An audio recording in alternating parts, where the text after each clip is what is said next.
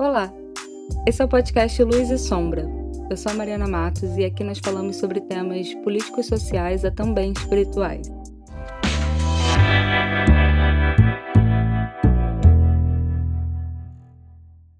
Oi, gente, estamos gravando depois de um tempo sem episódios sozinha. Eu acho que esse é o primeiro de 2021 que eu gravo falando sozinha aqui com vocês. É, na verdade, eu nunca tô falando sozinha, por isso que não há problema algum em gravar.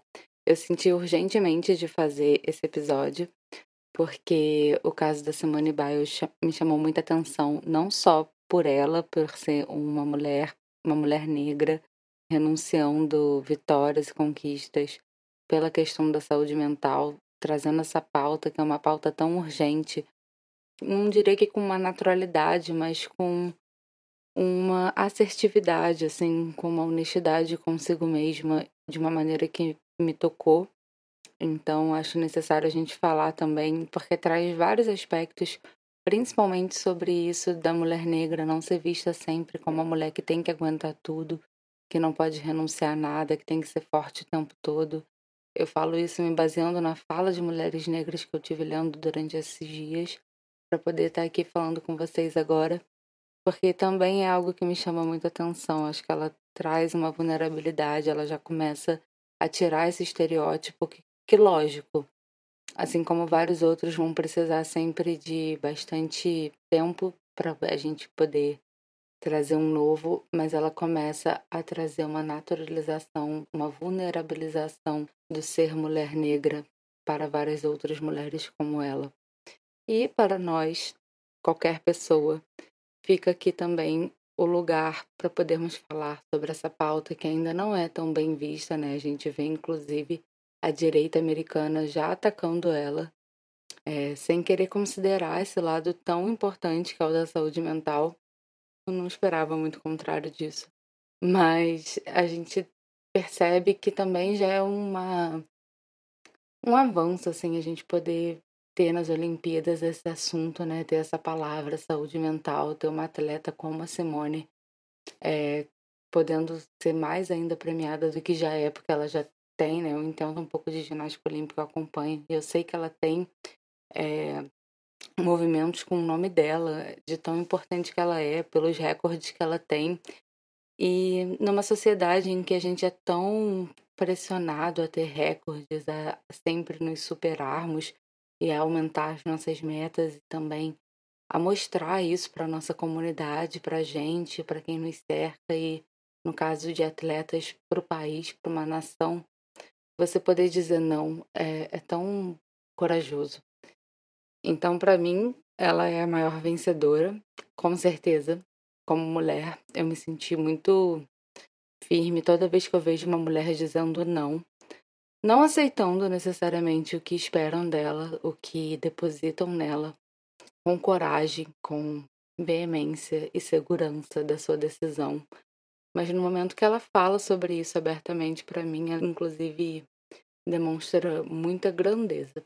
E me deixa de alguma forma, pelo menos, segura, assim, de saber que a gente está caminhando para um lugar em que a gente pode falar abertamente sobre isso. E aí eu fiquei pensando, assim, né, algumas mensagens de um ano para cá é, agora falando um pouco de mim, deixando um pouco o caso da Simone de lado.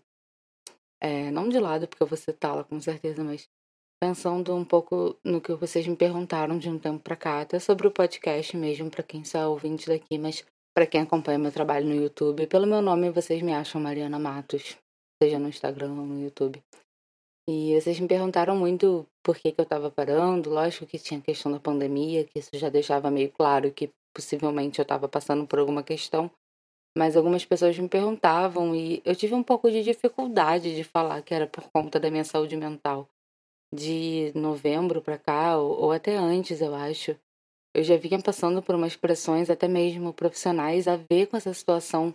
Que aí eu vou fazer essa analogia com a situação da Simone com qualquer outro atleta, mas eu acho que com esse mundo acelerado que a gente vive, por isso é tão grande o ato de coragem de você saber renunciar às expectativas no momento atual e a minha preocupação é com a crescente, é com que cada vez mais eu percebo que a gente tem que ocupar todas as redes, tem que estar onipresente nos lugares, tem que fazer o máximo do que a gente pode, tem que ter o corpo mais escultural possível. tem que ser ativo emocionalmente com as pessoas que nos cercam, sabe? Tem que também, ao mesmo tempo, ter conquistas. E a gente sabe que no final das contas a gente não tem que nada, né? Mas rola essa pressão.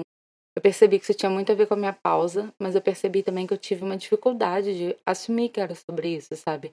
Em alguns momentos eu falei que era sobre depressão e tal, e eu tratei a depressão com medicamentos. Eu acho também que a depressão, às vezes, ela deve ser tratada com um psiquiatra, com um psicólogo, com medicamento, mas às vezes também a gente deve desacelerar e ver de onde vem essa depressão. E nem sempre a gente deve se adequar às práticas neoliberais e ao que a sociedade quer que a gente faça, no ritmo que ela quer que a gente faça. É necessário também que a gente saiba olhar e falar, calma. Mas a depressão é uma questão química, então eu tratei quimicamente a minha condição. E eu estava tendo questões individuais, pessoais, que estavam me afetando muito nesse lugar. Então eu precisei de ajudas externas, né? E aí eu busquei vários tipos de ajuda. E o medicamento foi uma delas. E eu não soube falar muito sobre isso abertamente. Eu acho que isso podia ter sido pano para manga para vários episódios. Pano para manga, né? Isso é cringe. Aliás, sobre isso de cringe, foi uma pauta quente que eu super perdi, que eu podia ter falado entre tantas outras de um ano para cá. E foi muito por conta disso, da saúde mental. Mas eu aproveitei também esse gancho para voltar a falar, para voltar a conversar com vocês, é, sentar aqui, gravar e conversar, mas tornar isso um hábito, porque eu sei que me aproxima de vocês e às vezes também faz eu trazer é, clareza, né? Trazer conteúdo, trazer ideias, às vezes políticas sociais, às vezes espirituais, às vezes culturais. Tudo depende do meu mood do dia e do que eu achar que vai acrescentar no momento. Então, eu achei que era muito importante a volta com essa pauta sobre a gente ter coragem de poder parar, sobre a gente não ver o ato de desistir como um fracasso ou o ato de pausar como um fracasso ou como uma fraqueza. Muitas vezes eu mesma me enxerguei dessas, dessa forma, sabe? Pejorativamente. Muitas vezes eu não soube me acolher, eu que tanto falava, seja para cliente, seguidor, amigo, familiar para acolher a gente nos momentos de dificuldade, nos momentos de erro, para evitar o sentimento da culpa. Eu me culpava dia após dia de não estar tá produzindo nessa, nesse ritmo incessante. E quando eu vejo alguém, né, um atleta que tem essa pressão desde a infância, porque eles se preparam, eu já, ainda mais com a ginástica olímpica, que foi quando eu pensei em seguir carreira atleta, foi onde eu pensei em seguir. Quando eu penso assim, como deve ter sido você decidir parar ali no momento de ser mais ainda premiada, o quanto você não deve, às vezes, você mesma se olhar e pensar, nossa, talvez eu tenha fracassado. Mas não, sabe? A gente entende que o nosso corpo, a nossa mente, ele tá tudo junto e a gente tem que saber tratar com carinho. É, e saber reconhecer também que um não funciona sem o outro. Então, às vezes, fisicamente a gente pode estar super saudável, mas internamente a gente pode não estar. Tiveram momentos na minha vida em que eu estava fisicamente no meu ápice, assim, de que padrão de beleza que as pessoas consideravam. E elas me olhavam e falavam: Nossa, como você estava linda, como você tá linda, como faço para ficar como você, como não sei o quê, qual o segredo. E por dentro eu estava passando por piores crises de ansiedade, tomando remédios, às vezes até para emagrecer, para inibir fome, com problemas de bulimia. Então, assim, muitas vezes a gente não sabe o que se passa por dentro, né? De um corpo saudável, de um corpo escultural ou de uma aparência, de um ápice. Porque muita gente vê também os atletas como super-heróis, então, quando eles reagem de uma forma que foge da métrica, foge do esperado, é quase como uma decepção para as pessoas que botam essa superestima no ser humano. Porque eles são pessoas que, tudo bem, têm seus recordes, elas ultrapassam o que a maioria consegue fazer, porque elas são treinadas, elas levam isso como profissão, mas elas são humanas.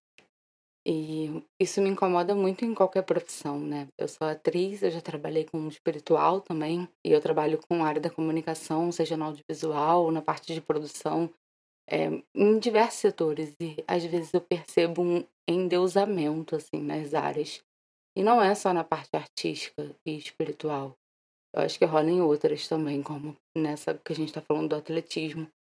Então, eu percebo muito que a gente se esquece das limitações humanas, que nem seriam limitações, seriam condições, seriam parte de um combo que funciona de uma forma orgânica, né? Extensão da natureza. Nós somos humanos, então a gente deveria lembrar disso sempre e não tentar se encaixar num sistema que parece que quer ir contra isso de várias formas, seja contra a natureza ou seja contra a nossa própria natureza humana. E aí eu pergunto a você, assim, quantas vezes você teve que fingir que esteve bem para dar conta de algo para o outro, ou até mesmo para uma meta que você colocou para provar para si ou para alguém que você daria conta. Eu sou mestra em fazer isso, já fiz muito. Eu tenho uma mania de querer dar conta de tudo, de abraçar o mundo. Isso é uma coisa que eu trabalho na terapia há anos. Eu já percebi que é uma característica minha, não é um transtorno nem nada, é uma característica minha. E eu tenho que aprender a lidar com ela e para poder realizar com maestria as coisas que eu me disponho a fazer, eu tive que me organizar, que era uma característica que eu não tinha, não tinha essa virtude da organização. Então eu tive que conquistar. Não diria que eu conquistei totalmente, mas eu tenho um pouco, né? Posso contar um pouco com isso, porque eu me proponho a ter. E assim eu consegui lidar melhor, mas às vezes eu me pego cobrando, assim, é, por que, que eu quero lidar tanto com tudo ao mesmo tempo? É, por que, que eu quero fazer tanta coisa ao mesmo tempo? E no meu caso tem alguns motivos para isso, mas hoje em dia eu aprendi a abrir mão de algumas coisas. E óbvio que no meu trabalho com a comunicação aqui na internet não vai ser uma delas, até porque é uma das formas que eu tenho de me autoproduzir no momento e de me dar visibilidade para realizar outras coisas que eu desejo. E me dá prazer também falar com vocês, poder saber que tem gente me ouvindo do lado daí. É muito importante para mim. Mas por um momento foi. E eu precisei, eu demorei para aceitar isso, então eu desenvolvi outras crises de ansiedade e até eu saber parar, sabe? Foi uma luta interna. Até eu poder falar, preciso parar por conta da minha saúde mental. Foi uma luta interna. Então, por mais que as pessoas sempre digam várias coisas pra gente, né? Que a gente não deve, que a gente tem que persistir mesmo assim. A gente tem que saber, sim, às vezes é hora de parar um pouquinho. É lógico que a gente não deve abrir mão dos nossos sonhos. Eu acho que a Simone, ela teve os motivos dela para parar. Ela teve um apagão, né? Que poderia lesionar poderia ocasionar problemas na vida dela. E além disso, estão falando sobre doping, sobre outras coisas que eu acho que não me cabe opinar. O que me chama muita atenção é isso, da mulher negra não poder se vulnerabilizar. E eu acho que ela pode, ela deve. E é legal que ela possa trazer essa oportunidade de desmistificar esse padrão de pensamento das pessoas. Um dane-se pra galera aí que se foda, a galera preconceituosa que não compreende, tanto preconceituosa racialmente quanto psicofóbicas com a saúde mental, seja dela, seja minha, seja sua, seja de quem quer que seja. Então, que a gente possa falar sobre nossa saúde mental com nós mesmos primeiro e depois que a gente possa comunicar com os outros. Mas é importante que a gente possa identificar pra gente, porque muitas vezes eu percebo uma luta interna, uma recusa a aceitar um momento de buscar ajuda, um momento de falar sobre as dificuldades e também de reconhecer as dificuldades. E deixo aqui esse convite, deixo aqui esse convite também junto com essa volta. Fico feliz de estar voltando, fico bem feliz, bem entusiasmada. Acho que vai ser bem importante para mim também me permitir me vulnerabilizar, por exemplo. Agora deu para ouvir o barulho do grito de uma quadra.